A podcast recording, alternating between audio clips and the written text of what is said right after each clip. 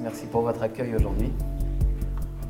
Euh, effectivement, euh, je, enfin, je vais me présenter encore un petit, petit peu plus et surtout vous dire que vous avez le bonjour de toute l'Église Lumière des Nations à Lyon et donc qui vous embrasse et qui pense à vous et qui prie pour vous. Euh, toute notre Église, voilà, on est ensemble dans la mission et dans le service du Seigneur. Et donc, voilà, je, je vais déjà vous dire ça. Et puis effectivement, j'ai un débat euh, cet après-midi avec un, monsieur qui s'appelle Stéphane Ubik et qui est un ancien occultiste. Euh, il a fait beaucoup éditeur, auteur de livres occultes, euh, qui a écrit un livre pour dire que Jésus est un mythe historique. Donc je vais débattre avec lui sur la divinité de Jésus, qui est une doctrine très importante et qui est beaucoup remis en question dans plein de courants. Et pourtant, c'est des, des, fondements. Voilà. Donc merci de penser à nous cet après-midi. J'y vais avec JD qui va qui va prendre euh, la vidéo et qui nous ont accueillis avec Muriel euh, cette nuit. Euh, enfin, ouais, on, a bien prié aussi hier soir, c'était super. Donc merci JD. Et juste vous dire aussi pour, pour mon actualité, parce que comme ça c'est fait, j'ai trois débats en fait dans ce mois-ci. J'ai celui-ci. J'ai un autre avec Moshe Louzon, qui est un juif d'une communauté qui est assez comment dire, active pour démontrer que Jésus n'est pas le Messie.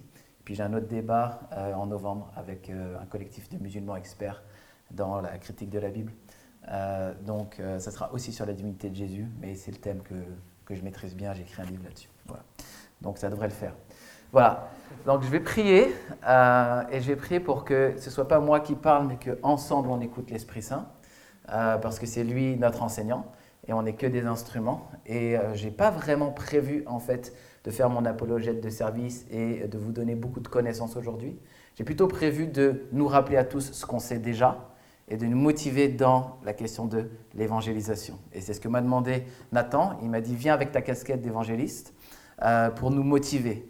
Et, en réalité, je me suis rendu compte, j'ai rien à vous apprendre, pratiquement rien à vous apprendre, mais par contre, on a beaucoup à euh, conscientiser ce que Dieu nous a dit. Seigneur, merci beaucoup pour euh, ta parole qui est parfaite, qui est sans erreur, qui est claire, qui est suffisante, qui est nécessaire, qui est inspirée. Elle nous aide beaucoup, Seigneur. Et euh, je prie, Seigneur, que tu témoignes intérieurement par ton esprit, Seigneur, euh, de toute la véracité euh, des Écritures, mais que ton esprit aussi nous habite, Seigneur, pour nous rendre aptes à agir dans l'Écriture, dans les consignes de l'Écriture. Seigneur, nous ne voulons pas être juste des élèves, Seigneur. Tu nous fais de nous des guerriers, des guerrières. Tu fais de nous, Seigneur, des soldats pour faire progresser ton royaume. Et Seigneur, je te prie que ce matin, tous ensemble, nous soyons comme saisis euh, par ton esprit, que nous soyons comme euh, euh, secoués par ton esprit pour que nous puissions entrer dans les œuvres que tu as préparées d'avance, de toute, de toute éternité, pour que nous les pratiquions. Seigneur, réveille-nous, envoie-nous, Seigneur, et que nous puissions le faire avec joie et avec, avec plaisir, Seigneur, pour la gloire de ton nom. Amen. Ok, alors, pour moi aujourd'hui, je suis venu pas avec beaucoup de choses à vous dire, mais plutôt avec des choses à vous demander. Euh, et donc, je vais vous poser quelques questions. Donc, ça veut dire que ça va être un petit peu interactif, ok? Euh, Donc, vous allez être obligé de participer. Interdit de dormir. Voilà. Et interdit de se défiler, ok? On essaie de répondre ensemble à quelques questions. Euh, et ça va me permettre, en fait, d'évaluer quelque part, et que vous aussi, vous évaluiez euh, où est-ce que vous en êtes par rapport à la question de l'annonce euh, de l'Évangile? Et la première question que j'aimerais vous poser, elle est très simple, c'est celle-ci. Qui ici croit du fond du cœur que Jésus est digne d'adoration, de louange et de gloire et d'honneur? Qui croit ça? Ok.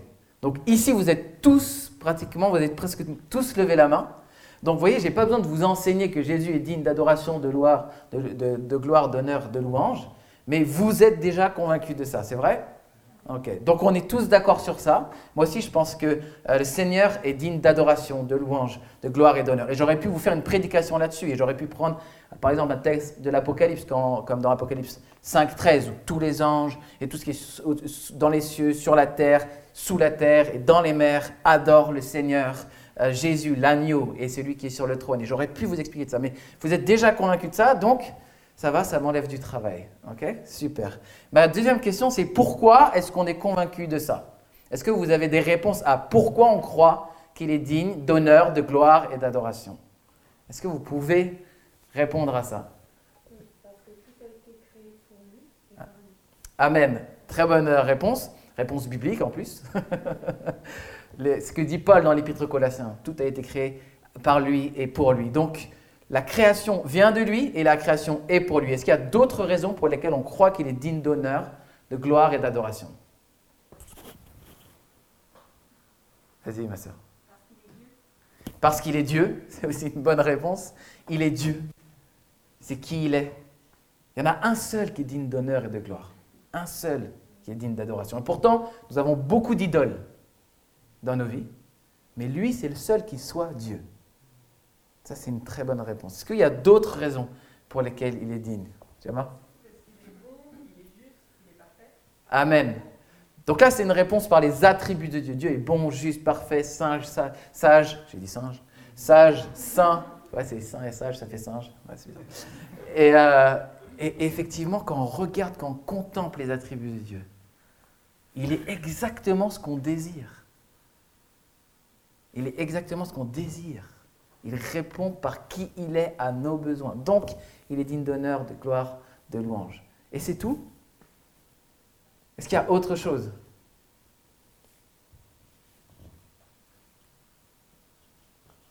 Vas-y.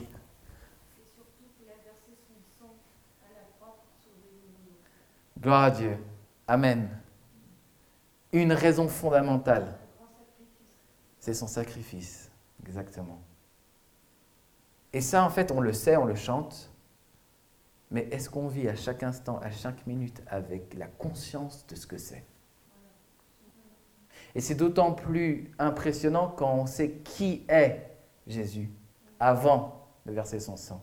Dans Philippiens, chapitre 2, versets 5 à 7, il est dit Ayez en vous les sentiments qui étaient en Jésus-Christ, lequel n'a pas regardé son égalité avec Dieu comme une proie à arracher. En gros, n'a pas voulu rester de force égale à Dieu. Mais il s'est dépouillé, prenant la condition du serviteur. Il s'est dépouillé, se rendant en tout semblable aux hommes et prenant la condition du serviteur pour mourir à la croix. On n'est pas simplement en train de parler d'un homme qui meurt. On est en train de parler du Dieu éternel, créateur de l'univers, qui est digne d'adoration de toute éternité, qui prend une condition si humble. Et non seulement humble, mais plus humble que humble, puisqu'il est venu comme serviteur, serviteur de sa création. C'est nous qui devrions être ses serviteurs. Il est venu serviteur de sa création. Et quel service il a donné? Mourir pour nous, pour notre péché, à notre place, alors que nous étions coupables. Vas-y, mes soeurs. Par amour. Par amour. Et ça, c'est le témoignage du Dieu qui nous aime. Il, il nous rachète. Il paye nos dettes qu'on ne pouvait pas payer. Et tu as après connecté dans ce que tu as dit avec c'est pour ça qu'il faut que j'évangélise. Et c'est exactement le but de ces questions. Le but de ces questions, c'est de réveiller. Pourquoi est-ce qu'on sort dans la rue pour annoncer l'évangile? Pourquoi? J'ai deux autres questions pour étayer encore. Qui croit que l'homme naît pécheur? Que quoi qu'il arrive, dans quelque milieu qu'il soit, quelque éducation qu'il ait, à partir de 2, 3, 4, 5, 6, 7, 8 ans, progressivement, on va voir dans son comportement quelque chose qui déshonore Dieu ou déshonore ses parents ou lui-même. Qui pense que le péché est dans l'homme à sa naissance? Regardez-vous, tout le monde le croit. Et qui croit qu'un homme rempli de péché peut entrer au ciel, dans la présence éternelle de Dieu Qui croit ça? Là, c'est mitigé. Ceux qui lèvent la main, qu'est-ce que tu penses de ça? Je pense que euh, Jésus est mort pour tous. Il n'y a pas de distinction. Amen. Tous peuvent bénéficier de cette grâce-là et d'être admis et considérés comme justes auprès de Dieu, alors que notre nature est à la base oui. Donc, si Jésus ne fait pas son sacrifice à la croix, si Jésus ne vient pas payer pour nous, est-ce que tu penses qu'on peut rentrer dans la présence de Dieu? Non. Et je pense que c'est pour ça qu'il y en a plein qui n'ont pas baissé la main, pas levé la main, parce qu'ils l'ont entendu sous ce sens, en fait, ce n'est pas possible de rentrer dans la gloire et la sainteté éternelle de Dieu dans notre état de pécheur. C'est pas possible. Ça, c'est Romains 3, verset 23. Tous ont péché, ils sont privés de la gloire de Dieu. Mais ils sont gratuitement justifiés au moyen de la rédemption qui est en Jésus-Christ. On est tous privés de la gloire de Dieu. Et c'est pas Paul qui l'a dit dans Romains, David le disait dans les psaumes, c'est en fait le diagnostic biblique sur l'humanité. Vous êtes hors jeu. Alors comment est-ce que cette foule de personnes qui est là à Paris, qui est là dans cet arrondissement et qui sont nées avec le péché, comment est-ce qu'on fait pour qu'ils puissent être trouvés dans l'état d'être des adorateurs en esprit et en vérité, tels que, on croit tous, on l'a dit, Dieu le mérite Comment est-ce qu'on fait pour qu'ils soient sauvés, pour qu'ils accèdent au salut? Comment on fait? À vous de jouer.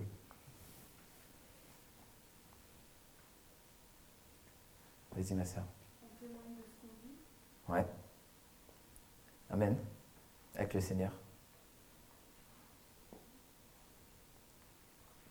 Vas-y.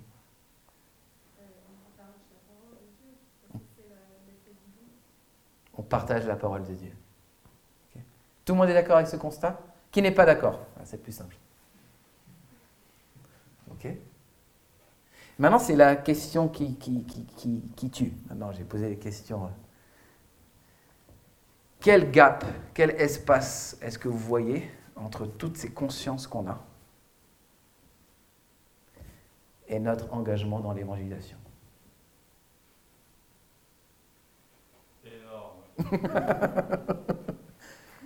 Ok. En fait, moi, j'ai même pas besoin de vous enseigner, vous savez déjà. Mais par contre, Nathan, il m'invite pour que je vous dise Oh Vous savez déjà.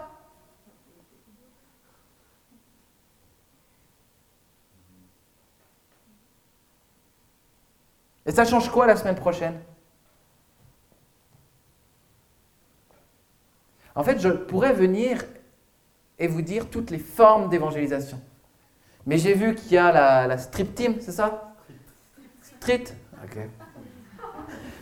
J'ai vu qu'il y a la Street Team. J'ai vu qu'il y a cette journée de formation sur l'évangélisation. Vous n'avez pas besoin que je vous explique les outils.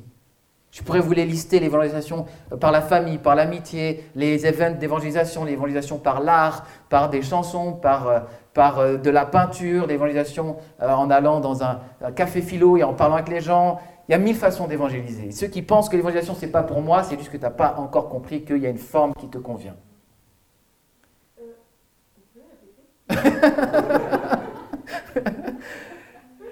Il y a tout un tas de formes d'évangélisation. J'aurais pu passer beaucoup de temps à te les expliquer, à dire voilà, on peut évangélisation faire de l'évangélisation de rue, on peut faire des évangélisations par de l'événement, dans une église ou en dehors d'une église, par des débats comme je fais. Parce que moi, je ne fais pas des débats pour faire le, l'intelligent. Je fais des débats pour annoncer Christ crucifié. Il y, a il y a de l'évangélisation que tu pourrais faire dans ta famille. Et c'est une manière de faire qui est différente parce que les gens te connaissent et nul n'est prophète en son pays. Donc il faut savoir évangéliser dans sa famille. Il y a de l'évangélisation qu'on va faire par l'amitié. Donc dans notre voisinage, on ne va pas juste crier Jésus vous aime. on va passer pour le fou du quartier. Donc comment est-ce qu'on évangélise dans son quartier? C'est différent. Par de la relation, par de l'accueil, par de l'invitation. Et puis il y a des portes qui s'ouvrent. Comme Jésus avec la Samaritaine qui à un moment donné lui dit si tu savais qui te demande à boire, c'est toi qui lui aurais demandé à boire. Il y a des portes qui s'ouvrent. Il y a plein de manières de faire de l'évangélisation. Et je ne suis pas venu du tout pour vous expliquer ces manières.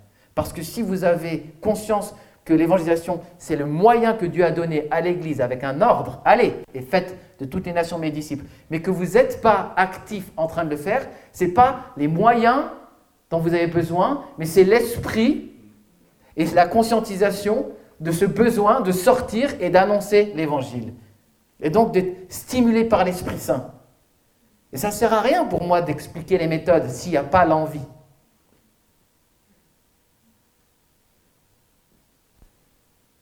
Et vous vous appelez Fireplace. Et quand Nathan a reçu qu'il allait appeler l'église Fireplace, je me suis dit, mon coco, il va falloir assumer. Vous êtes vraiment en fire? Il faut que ça se voit dans votre évangélisation. Sinon, c'est du pipeau. Et je ne pense pas que vous vous sentez culpabilisé. J'espère pas que vous vous sentez culpabilisé par ce que je dis. Je suis un frère qui fait les mêmes erreurs, d'accord? Mais j'ai envie de vous dire, hé, on se réveille maintenant. On se réveille. Parce qu'on sait tout, on a tout, on a conscience de tout. Et on vit dans notre confort. On vit dans notre moi-je. Ou moi je ne peux pas. Ou moi je ne sais pas. Et c'est ce je qui fait mal à l'évangélisation. Je fais mal à l'évangélisation. Lui. Lui. Moi, j'évangélise le lundi, toutes les deux semaines, par exemple. Est-ce que à chaque fois, j'ai grave envie d'y aller? Franchement, non. Franchement, non. Est-ce qu'à chaque fois que j'y suis allé, j'ai vu des miracles, ou j'ai rencontré des gens, j'ai prié pour eux, je trouve ça incroyable À chaque fois, oui. Donc ma nature ne veut pas. Mais une fois que j'y suis, une fois que j'ai fait, je me suis dit, waouh, qu'est-ce que j'aurais fait d'autre de mieux? Mais je ne pars pas pour je, je pars pour lui. N'est-ce pas? C'est ça en fait. C'est lui en fait. Et si celui, il reprend toute la place, si le Seigneur prend toute la place dans nos esprits, nos pensées, alors on sort. On sort. Et c'est difficile parce que moi, je suis très calviniste, vous savez. Donc je crois que Dieu est souverain et que les élus qui sont élus, ils iront au ciel. Et je me dis, bon, bah, si je sors pas ce soir, un autre le fera. Ça, c'est une erreur fondamentale. Heureusement que Calvin ne s'est pas dit ça avant d'écrire l'institution de la religion chrétienne. Et les 58 volumes de sermons qu'on a retrouvés de lui, et tout ce qu'il a fait à Genève, et toutes les fois où il annonçait l'évangile. En fait, c'est une fausse idée de croire que parce que Dieu est souverain, on n'est pas appelé à entrer. En fait, c'est une folie de croire ça. Dieu est souverain pour accomplir ses plans par son Église. Il a décidé que nous, on soit l'instrument du salut. Comment est-ce que je vais dire, bon, ben moi, je vais rester dans mon lit? Ça n'a pas de sens. Et il nous dit même, priez pour que des ouvriers, priez pour des ouvriers car la motion est grande. En fait, il, nous appelle tout le temps. Il dit allez. C'est pas comme s'il ne nous avait pas dit allez faites de toutes les nations les disciples. Il l'a dit, en fait, le commandement est déjà là. Après, c'est juste une question d'obéissance, une question de soumission. Il y a des choses qui, moi, m'aident à me soumettre à ce commandement. Donc ça, c'est dans Matthieu 28, 19 à 20. Allez et faites de toutes les nations des disciples, les baptisant au nom du Père, du Fils et du Saint-Esprit, et leur apprenant tout ce que je vous ai prescrit. Et je serai moi-même tous les jours avec vous jusqu'à la fin du monde. Et des fois, on peut se dire, ah, mais ça, c'était une parole donnée aux apôtres. Non, non, non, jusqu'à la fin du monde. Écoute bien. Donc c'est pour toi. Ça ne peut pas être que pour les apôtres. Mais ce que j'aime bien dans ce verset et pourquoi il me motive à l'évangélisation, c'est parce que Jésus dit aux gens qu'il envoie, je serai avec vous. Et on dit qu'on aime la présence de Dieu. Et c'est pour ça qu'on rentre dans la louange. Mais sache que Dieu donne sa présence très particulière quand tu es en train d'annoncer l'évangile. Il y a une qualité de présence de Dieu quand tu es en mission. Il est avec toi de manière particulière. Et souvent on dit, oui, Dieu est avec nous. Oui, mais là, il le dit à des gens qu'il a envoyés. Je suis persuadé que Paul, l'apôtre, l'envoyé, il a une qualité de présence de Dieu que je ne connais pas. Paul, il loue le Seigneur en prison. Il a une qualité de présence de Dieu que je ne connais pas. Pourquoi? Parce que quand il est en mission, Dieu est là d'une manière particulière. Et en fait, si tu dis que tu aimes Dieu, sors dans la rue. Va voir tes voisins, peu importe. Il y a quelque chose de l'Esprit de Dieu qui tombe à ce moment-là qui est inimitable. Inimitable, vraiment. Parce que Dieu a compassion pour les perdus, il a compassion pour les pauvres. Et alors que tu sors, tu ressens cette compassion. Elle t'habite. Et ce que Jésus dit dans Matthieu 25, quand il dit qu'il va séparer les, boucs et les brebis, et que certains vont être jetés dans la géhenne, Donc l'enfer existe. Alors, ce n'est pas le bon mot, l'enfer, mais la gêne existe. Il y a un moment donné où certains seront jetés. Et il dit, lorsque tu as donné à boire, donné à manger, lorsque tu as guéri ce plus petit-là, c'est comme c'est à moi que tu l'as fait. C'est-à-dire que quand on est en train d'œuvrer, quand on est en mission, quand par exemple je suis dans la rue et que je prends du temps avec cette personne SDF, que j'impose les mains que je prie pour lui, en fait c'est comme si je l'avais fait à Jésus. Donc en fait Jésus il est là dans ce moment. Vous n'avez pas envie de vivre un moment avec Jésus? Si particulier. Les chrétiens, c'est des gens qui ont tout abandonné pour Jésus. La définition même du chrétien, c'est quelqu'un qui a dit Ma vie passée ne vaut rien et toute ma vie, c'est toi. Et Dieu nous propose deux endroits pour être vraiment avec lui la mission et les œuvres de compassion. Pourquoi on n'y est pas?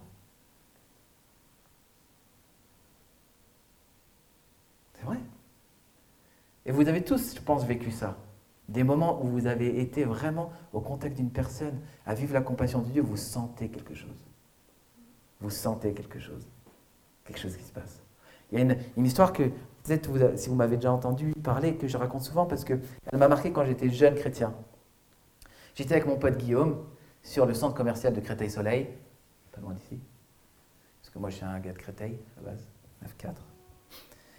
Et euh, Guillaume, il n'était pas chrétien. et moi, ça faisait deux ans que j'étais avec Christ. Je me suis converti, j'avais 16 ans, d'une famille athée. Et j'ai été bouillant. Et donc, on est sur le parking comme ça.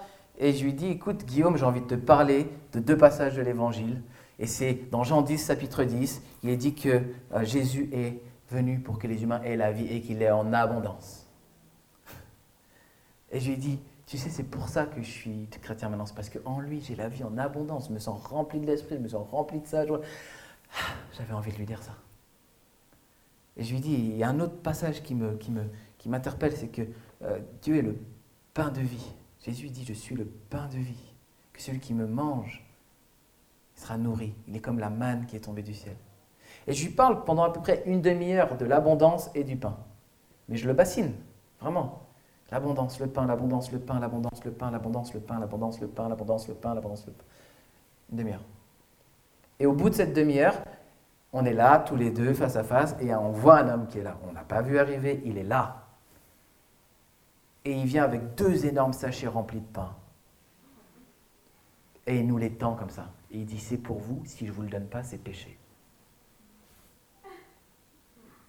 Et mon pote Guillaume, il me dit Qu'est-ce que c'est que cette histoire de malade? Et je lui dis C'est Dieu.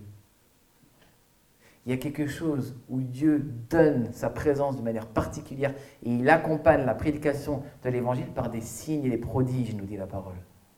Vous voulez vivre quelque chose de plus grand avec Dieu? Annoncez l'évangile.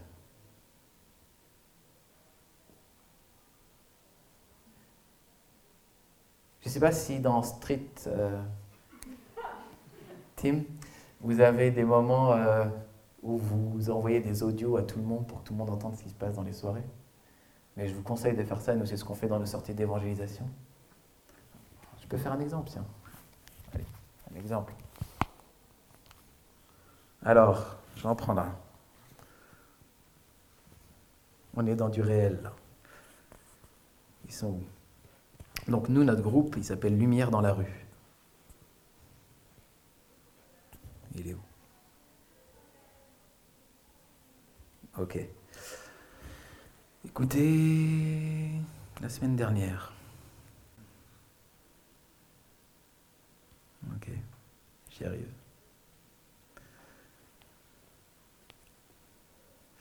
Euh, attends, je crois qu'il est sur mon...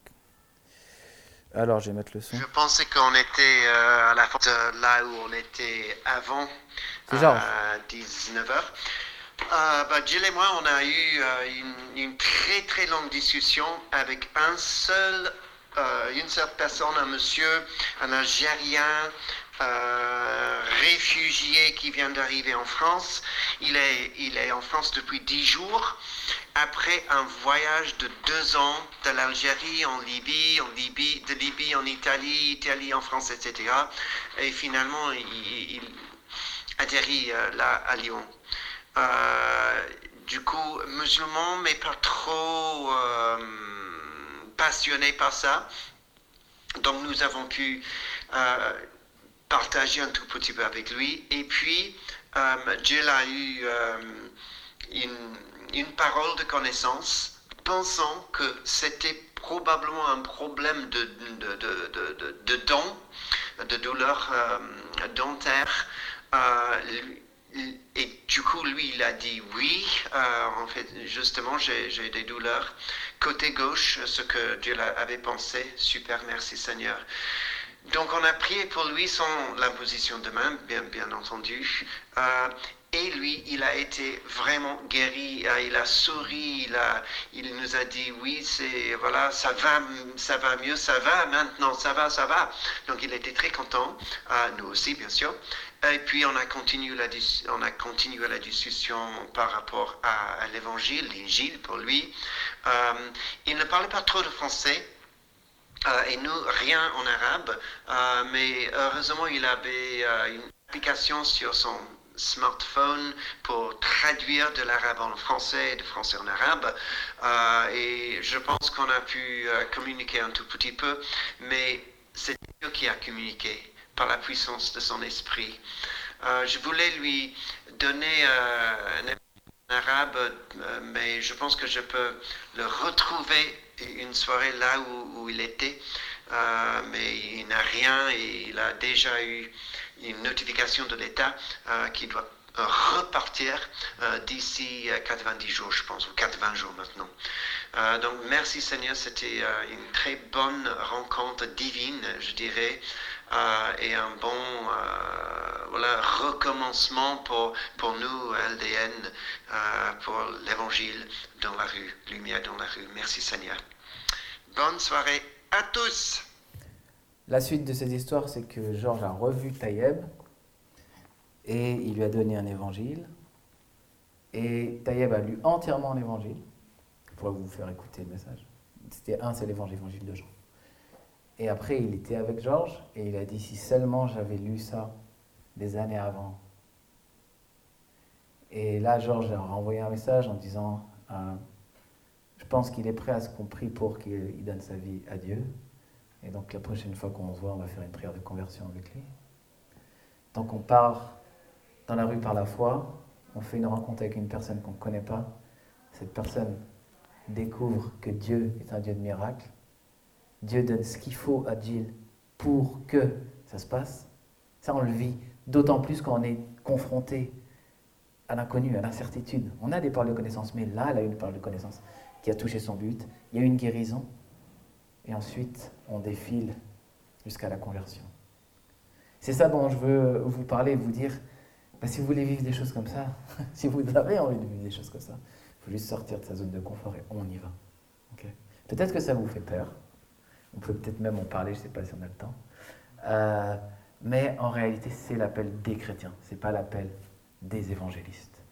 L'appel des évangélistes, c'est évidemment de le faire, et surtout de stimuler l'Église pour que chacun entre euh, dans cette réalité qui est euh, demandée à, chacun et chacune d'entre nous. Donc, je n'ai pas beaucoup plus à vous dire. J'ai juste envie de vous compris qu'on demande à l'Esprit de Dieu, qui est un esprit missionnaire. Hein. L'Esprit est en mission, ce qu'on appelle le Dieu de mission. Dieu envoie son Fils. Et le Père et le Fils envoient l'Esprit. Donc Dieu est en lui-même missionnaire. Et ce Dieu-là, il envoie l'Église. Et nous,